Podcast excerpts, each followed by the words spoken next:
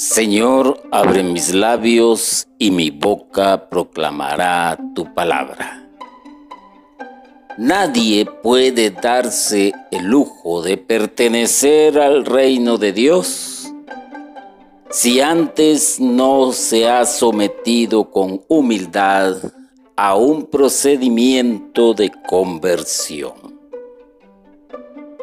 A muchos no les gusta que se les hable de conversión.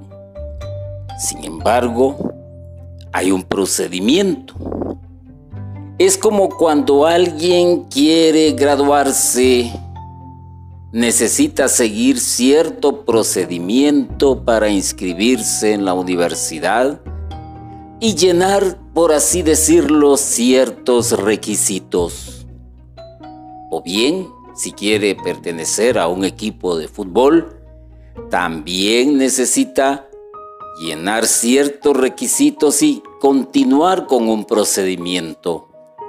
Es exactamente igual el servir para el reino de Dios.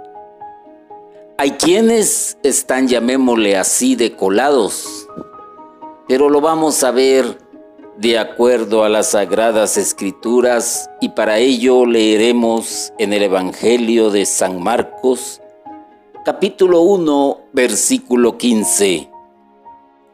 El tiempo se ha cumplido y el reino de Dios está cerca.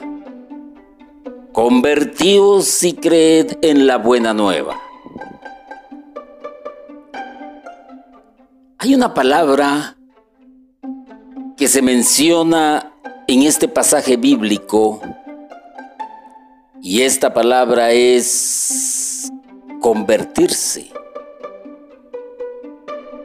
Lamentablemente muchos de los que estamos trabajando para el reino, cuando alguien le dice a otro, conviértete, y responde con sorna, con burla, aunque sea en sapo.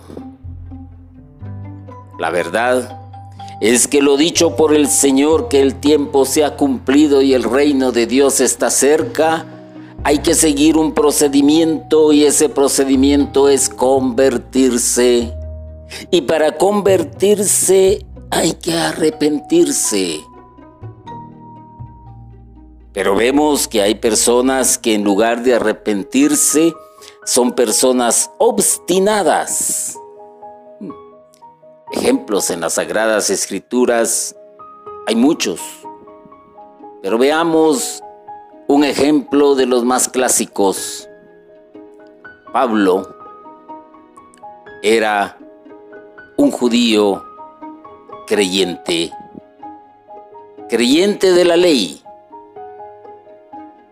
confiado en que lo que él hacía era lo mejor, y ese pensamiento obstinado lo llevó a perseguir cristianos, a meterlos a la cárcel y ser testigos de unos que fueron golpeados y asesinados.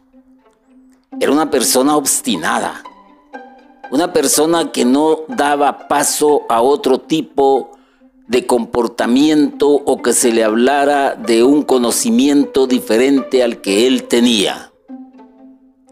Hay personas obstinadas, como por ejemplo el rey Herodes, que estaba obstinado en pertenecer, eh, perdón, en seguir siendo eso, rey de una cuarta parte de lo que Roma le había proporcionado. Y cuando tiene la noticia de que un rey ha de nacer, ese pensamiento lo lleva a masacrar a niños, a recién nacidos y los que contaban con cierto tipo de edad. Ah, obstinado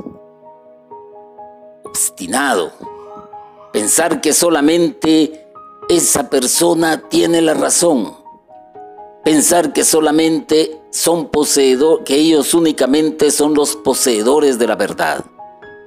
Otra persona obstinada que nos presenta las sagradas escrituras es aquel que anduvo con los doce, que comió del mismo plato del Señor Jesús y que vio también los milagros que hacía, pero la obstinación que él tenía era ser el tesorero del rey. Esa era su meta, ese era su pensamiento, su forma de ser era una persona avariciosa. Y estas personas no escucharon el convertirse, y mucho menos pasó por su mente el arrepentirse. Asimismo, esta persona que no se arrepiente es una persona insistente en su forma de ser, en su forma de, de, de ¿cómo se llama? De pensar, de actuar. Ya lo dije anteriormente. Uno creía que con ser un perseguidor de los cristianos le estaba sirviendo a Dios, que se iba a arrepentir. Al contrario, él tenía que insistir en ese pensamiento, tenía que insistir en esa su manera de ser. E indudablemente derramó, hizo que muchas personas derramaran lágrimas hizo que muchas personas se angustiaran, hizo que muchas personas sufrieran. Y el otro que mencioné, Herodes, él tenía que insistir en su reinado, él no quería perderlo, él quería seguir manteniendo el poder, quería seguir gozando de los placeres que le daba ese estatus y según él con ello también, ¿por qué no?, ser un fiel servidor de Roma. Y el otro, todo lo que iba en pos de recaudar dinero, de tener dinero, tanto así que llegó a tener 30 monedas de plata que le sirvieron para un fin más adelante, pero él insistía en ser el tesorero del rey. Quería llevar a Jesús a ese plano. Imaginémonos que en más de alguna ocasión, pues probablemente haya hablado a solas con el maestro y le hubiese dicho, bueno, tú estás llamado a ser rey. Mira cómo te sigue la gente. Mira las multitudes que arrastras. Bueno, probablemente, aunque las Sagradas Escrituras no nos mencionan ese tipo de acción o acontecimiento, pero conociendo la mentalidad del ser humano, es probable que se hubiera dado. Y lo que es peor, ratificar su forma de ser con acciones. Ah. Estas personas no buscan arrepentirse. Este tipo de personas busca consolidarse en el poder, consolidarse en sus placeres, consolidarse en su avaricia, consolidarse en lo que les puede hacer grandes en esta tierra. Lo demás no importa, de qué se van a arrepentir, son obstinados, insisten en serlo y lo ratifican. Y no les importa pasar por encima de quien sea, ni dejar eh, estelas de sufrimiento, de dolor, de angustia, de muerte y de llanto. Lo importante es mantenerse. Por ejemplo, eh, Pablo ratificó esa su manera de ser. La ratificó, persiguió a los cristianos, fue testigo de la muerte de Esteban, pidió de acuerdo a los contactos que él tenía, porque vaya si tenía muchos, que le dieran, como quien dice, carta libre para poder encarcelar a todos estos revoltosos. Y el otro consolida su manifestación de su ansia de poder, de su ansia de tener el temor a perder lo que tiene, mandando a asesinar a un montón de inocentes. Imagínense ustedes la angustia y el dolor de aquellas mamás que vieron impotentes cómo los hijos eran atravesados por la espada o los agarraban y los mataban contra la, contra la pared deshaciéndoles el cráneo. Y las muchas que quizás se tiraron a defender a sus hijas, tal vez, probablemente, también murieron atravesadas por la espada. Otros quizás huyeron y en esa huida probablemente les cazaron, pero ese momento fue sangriento. Ahora bien, ¿y el otro? Al ver que estaba por perder lo que él tanto deseaba, al ver que, a que no lograba convencer a aquel, ¿qué es lo mejor que hay que hacer? pues destruirle ni él ni yo y lo vende por 30 monedas de plata prácticamente lo traiciona. ¿De qué se tendrían que haber arrepentido? Otro de los problemas que encontramos es que la Sagrada Escritura llama a la conversión y creer en la buena nueva. Y desconfían. Claro que desconfían. No creen. ¿Qué iba a creer Saulo? ¿Qué iba a creer él? Eh, en, un, en el hijo de un carpintero. En uno que agarraron por, por ser un sedicioso, por levantar a las multitudes. ¿ah? en uno que blasfemaba haciéndose llamar el Hijo de Dios. ¿Cómo iba a creer este hombre en él? Hombre, imposible. Entonces nace la desconfianza. Él desconfiaba de él, desconfiaba de este hombre. Y aunque le hayan hablado las mismas piedras, probablemente no hubiera creído porque él creía en lo que él creía y era en la ley escrita, en la ley que le habían dejado por escrito los padres de Israel. En eso creía. Desconfiaba. ¿Qué pasó con el otro? ¿Desconfió? Claro que desconfió. Ah, voy a perder el favor del César voy a perder el favor de Roma, voy a perder todo esto. No, ¿cómo voy a creer yo que van a ser un nuevo rey? No, olvidémonos. Hay que desconfiar de esto. Yo solo confiaré en lo que me dicen mis asesores. Ah. Y probablemente, pues para no alargar el asunto, ya conocemos también la historia de Judas que desconfió. Al ver la actitud de Jesús desconfió, a él no le interesaba el trono, a él no le, no le interesaba ser el rey de Israel, rey de los judíos, a él no le interesaba el dinero, a él no le interesaba el poder. Y entonces empezó a desconfiar de que iba a lograr su propósito y a desconfiar en que Jesús era el Hijo de Dios, el Mesías prometido y que implica también el no creer, el negar. Negar, eso no es cierto, eso no es posible, eso no es así. Eh, si yo lo puedo impedir, lo voy a impedir, pero no es así. Viene la negación automática y quizás los que todavía estaban a un punto dudan dudan. Entonces vemos que lo contrario a arrepentirse es de obstinarse, insistir en sus pensamientos y ratificar lo que realmente piensan.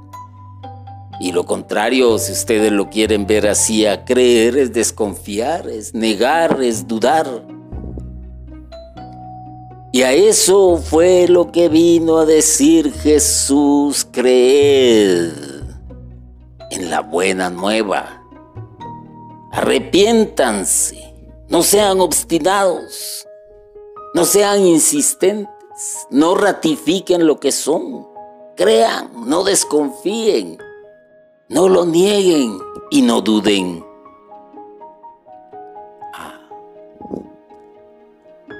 Eso sucedió hace aproximadamente dos mil años. Y nos encontramos ante un mundo que ha avanzado en la última década tecnológicamente, pero a pasos agigantados.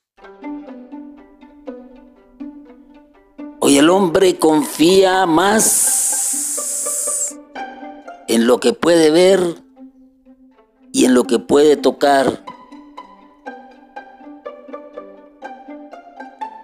Y está dejando de creer a pasos agigantados en Dios. Y esto no le está dando tiempo a arrepentirse de todas sus acciones. ¿Y de qué se tiene que arrepentir el ser humano? Quizás de lo primero es de no creer en Dios. Quizás de lo segundo es de su manera de ser, de pensar, de pensar más en el qué hacer, en lo que va a hacer al siguiente día, de pensar en que tiene que construir una casa, comprarse un auto, mejorar en el trabajo, eh, pagar el sinfín de recibos que se le acumulan mes a mes por servicios que ha ido adquiriendo. No tiene tiempo de arrepentirse. Prefiere vivir una vida totalmente diferente. Pero el arrepentirse es ser dócil. ¿ah? Dócil es dejarse conducir. Y es precisamente lo contrario a obstinarse. Ah, dócil, dócil. Y no digas después que el Señor no te ha hablado, porque hoy te está diciendo el tiempo se ha cumplido y el reino de Dios está entre vosotros convertidos y creed en la buena nueva porque en ese entonces el reino de Dios estaba cerca. Ahora el reino de Dios está acá, en este año de gracia que es su terminación hasta la segunda venida del Señor. Entonces hay que ser dócil a la palabra de Dios. Hay que ser dócil a escuchar su voz. Por eso la palabra dice, ojalá escuchéis hoy su voz y no endurezcáis vuestro corazón.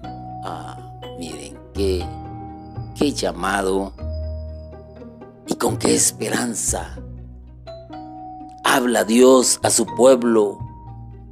Ser una persona condescendiente el condescendiente es aquel que prácticamente desciende a un estado de arrepentimiento donde deja de ser obstinado e estar insistiendo en su forma de pensar.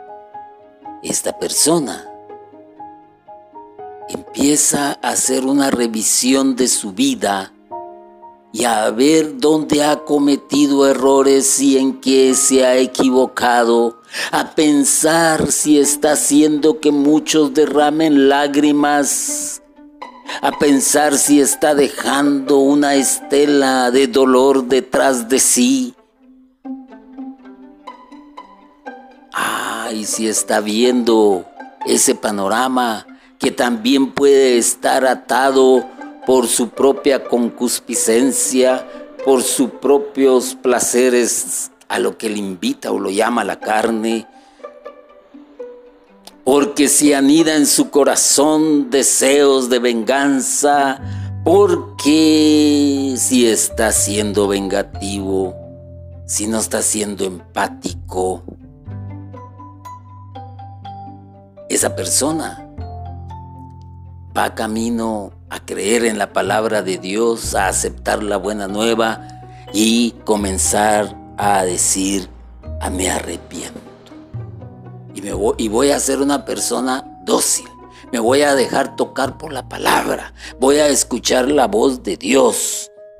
Voy a ser condescendiente me voy a poner en el lugar de mi esposa, en el lugar de mis hijos, en el lugar de mi papá, de mi mamá, en el lugar de, mi empleado, en el lugar de mi vecino. Y voy a revisar si les he herido, si les he maltratado y si yo mismo estoy siendo también objeto de maltratarme a mí mismo por adicciones de cualquier tipo. Ah ser flexible. Y el ser flexible quiere decir que voy a dejar de ratificar en mi forma de pensar y en lo que yo creo que es lo que hay que hacer. Y que mi palabra es la ley. Momento. ¿Cuántos se arrepintieron? Tenemos aquí un caso dentro de los personajes, haciendo memoria de lo que les mencioné.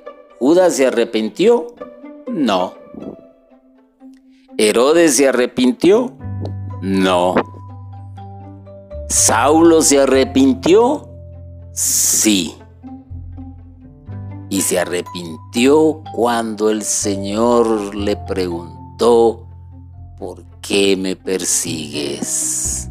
Y en ese momento en que él perdió la vista quedándose ciego, tuvo tiempo suficiente para arrepentirse. Porque se vio en la oscuridad. Era necesario que se viera en una oscuridad física, llamémosle así.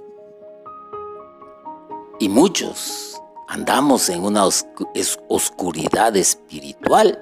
Por eso decía anteriormente, muchos piensan que porque están sirviendo en la iglesia ya se arrepintieron y creen en la buena nueva. Un momento, hay muchos colados, como dije. Aquellos que todavía continúan obstinados aquellos que todavía insisten en su manera de ser y que lo ratifican de acuerdo a sus acciones, porque han cambiado una costumbre por otra y una adicción por otra. Quizás ya no es un borracho, pero es un necio.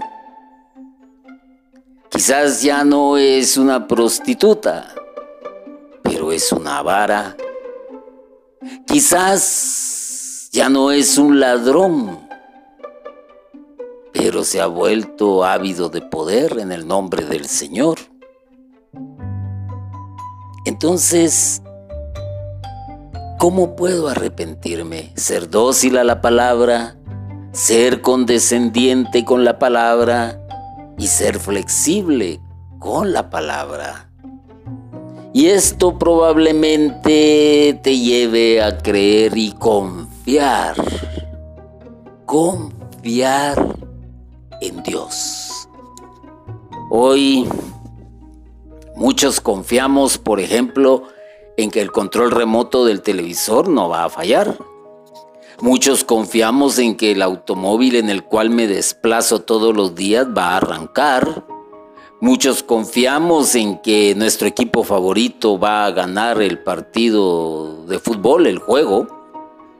Muchos confiamos en que el presidente de la República va a actuar de acuerdo a la voluntad del pueblo y, y trabajar para el pueblo. Muchos ponen su confianza en cosas que nada que ver porque fallan, porque nos llevan al desánimo, porque nuestro ideal se hace pedazos, porque vemos que no son las cosas como creíamos o queríamos que fueran. Pero creer en Dios es confiar en Él quien no ha fallado en sus promesas. No ha fallado no ha fallado y entender el pensamiento de Dios está lejos de nuestro alcance. No llegamos, pero sí podemos comprender muchas cosas. Por ejemplo, hablemos de aquel que empezó a confiar en Dios, aquel a quien el Señor le habló y le preguntó, ¿por qué me persigues? Y que cuando perdió la vista, quizás empezó a hacer una revisión de su vida, de su actuar, de su ser, se dio cuenta que era una persona que no se había arrepentido de todo lo que hacía. Y ahí encontró en el dolor, en el sufrimiento, en la angustia, en la desesperación, empezó a creer en y a confiar en el Señor Jesús. Y vaya a lo que escribió este hombre más adelante. Entonces confiar es creer. Creer. Y entonces podríamos decir que el Evangelio se comienza a hacer vida en nosotros porque nos hemos arrepentido y que conste que arrepentirse es no volver a hacer lo mismo. No se puede. Si no, no hay arrepentimiento.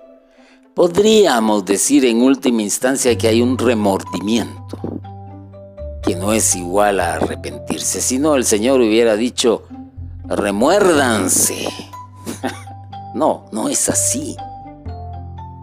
¿Cuántos sacerdotes dicen a veces con un gesto de amargura que escuchan una y otra vez la misma confesión de parte del mismo autor? Qué triste. No hay arrepentimiento. Y lo lamentable es que muchos son servidores en sus comunidades, en su, en su parroquia. Eso es lo lamentable no confían plenamente en el Señor, no creen plenamente en el Señor. Y no me voy a detener acá. Entonces, si hemos entendido hasta acá qué es lo que tengo que hacer para pertenecer al reino de Dios y darme ese lujo, es someterme con humildad a un procedimiento de conversión que comienza con arrepentirme y creer. El Catecismo de la Iglesia Católica en el numeral 763 nos enseña que corresponde al Hijo realizar el plan de salvación de su Padre en la plenitud de los tiempos. Ese es el motivo de su misión. El Señor Jesús comenzó su iglesia con el anuncio de la buena noticia, es decir, de la llegada del reino de Dios prometido desde hacía siglos en las Escrituras. Para cumplir la voluntad del Padre, Cristo inauguró el reino de los cielos en la tierra. La iglesia es el reino de Cristo presente ya en misterio. Ah, qué interesante. Aquel quien fue enviado es el Hijo para realizar un plan de salvación. Veámoslo de esta manera, quizás un procedimiento para lograr que el hombre se volviera a reconciliar con Dios. Y el motivo de su misión es que el hombre se vuelva a reconciliar con Dios. Y cumplir la voluntad del Padre es inaugurando el, el, el reino de los cielos aquí en la tierra, para que el hombre se arrepienta y se convierta a... se arrepienta, se convierta y crea. ¿Se dan cuenta? Hay un plan hay un procedimiento incluso del mismo Dios y entonces como el ser humano quiere obviar ese procedimiento, convertirse y creer en la buena nueva. En la plaza de principal de una gran ciudad, un ateo decía cierto día un discurso en el que blasfemaba groseramente en contra de Dios. Por fin exclamó con soberbia y en tono autoritario. Hago un alto aquí. ¿Será que éste cree? Usted su respeto va a decir no. ¿Será que esta persona se identifica con aquellas personas en su forma de ser de las que no se arrepienten? Decir que sí. Por ejemplo, obstinado, insistir, ratificar lo que piensa, desconfiar, negar y dudar. ¡Ay, qué bonito! Entonces dijo, doy cinco minutos a Dios para que me mate. Durante cinco minutos permaneció callado y su auditorio también. Después el orador exclamó triunfante, ¿vieron? No les dije que no hay Dios de ningún tipo. Si Dios existiese, Él me hubiera escuchado y yo estaría muerto ahora. Una señora de edad avanzada le preguntó, ¿usted tiene hijos? Tengo, respondió el hombre, pero no veo la relación que eso pueda tener con el asunto que nos ocupa. Tiene y mucha, continuó la señora. Si uno de sus hijos le diese una daga y le dijese, Padre, mátame con esta daga, ¿usted lo mataría? Ciertamente que no, replicó el hombre. ¿Por qué? continuó la sabia señora. Porque le amo, afirmó el hombre que hablaba anteriormente. Ah, ahí está la razón por la que Dios no lo mató. Él también lo ama a pesar de su maldad. Y la señora con la mirada erguida al cielo dijo, no te mató porque Él te ama. Ah. El Señor te está dando este tiempo de gracia para que te arrepientas. El Señor no te mata porque te ama. El Señor te está dando una oportunidad que no debes de desperdiciar. Y lo único que tienes que hacer es someterte a un procedimiento sencillísimo, arrepentirte, dejar de ser obstinado, dejar de insistir en tu manera de ser que probablemente esté causando mucho daño, dejar de ratificar lo que eres dejar de desconfiar en la palabra de Dios, en el amor de Dios, dejar de negar la existencia de Dios, dejar de dudar en que realmente te ama. No ser como, como Saulo, como Judas, como Herodes. Entendiendo esto, para resumir, yo podría decir muy bien que Jesús comenzó afirmando que venía para curar los corazones rotos, para romper las cadenas de los que estuvieran oprimidos. Esas eran las buenas noticias que traía, pero no eran para todos.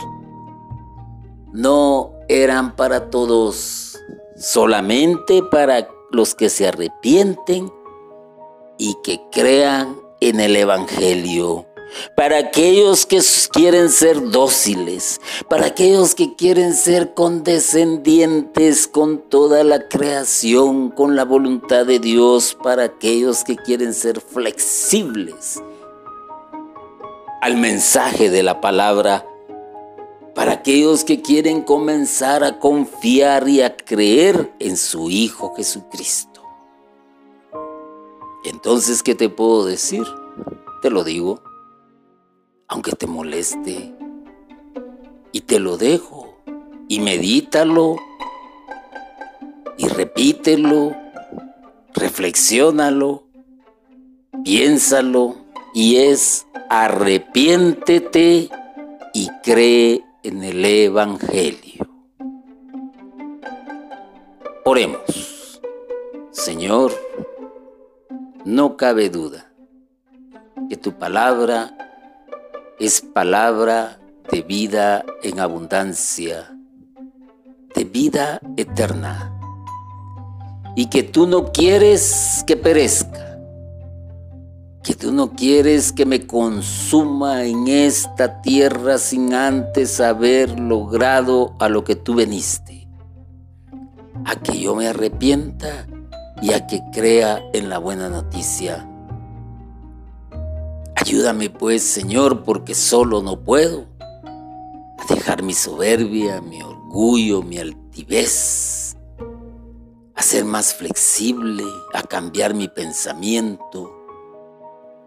Y para ello, Señor, yo me abandono a ti, porque quiero comenzar a creer verdaderamente en ti. Ten misericordia de tu pueblo, Señor. Bendito y alabado sea Jesucristo por siempre. Amén.